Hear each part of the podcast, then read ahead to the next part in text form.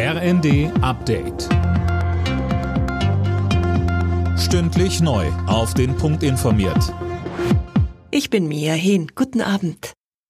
In der kommenden Woche ist Schluss mit dem 9-Euro-Ticket. Die Deutsche Bahn zieht für das vergünstigte Ticket eine positive Bilanz. Allein der Konzern hat demnach 26 Millionen dieser Tickets verkauft. Im Regionalverkehr sind durchschnittlich 10 Prozent mehr Fahrgäste unterwegs gewesen. Und auch der Tankrabatt läuft aus. Nils Sonnenberg vom Kiel-Institut für Weltwirtschaft mit einem Fazit. Wenn man die Kraftstoffpreise senkt, dann entlastet man die Kraftstoffnutzer. Rentnerinnen ohne Autos, die haben von der Maßnahme nichts.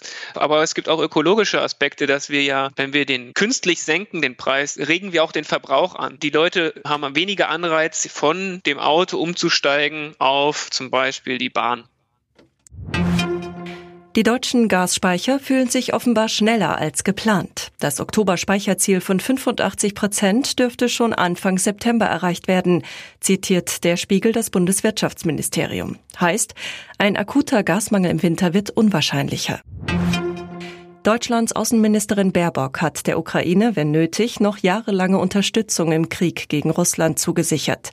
Die Ukraine verteidigt auch unsere Freiheit, sagte die Grünen-Politikerin der Bild am Sonntag. Mehr von Dirk Justus. Baerbock mahnte, die Welt müsse sich darauf einstellen, dass dieser Krieg noch Jahre dauern könnte. Schließlich habe die russische Regierung leider von ihrer fixen Idee, die Ukraine und ihre Menschen zu unterwerfen, nicht abgelassen. Die Ministerin stellte sich auch hinter die Ansprüche der Ukraine auf eine Rückeroberung der von Russland annektierten Halbinsel Krim. Auch die Krim gehört zur Ukraine, sagte sie.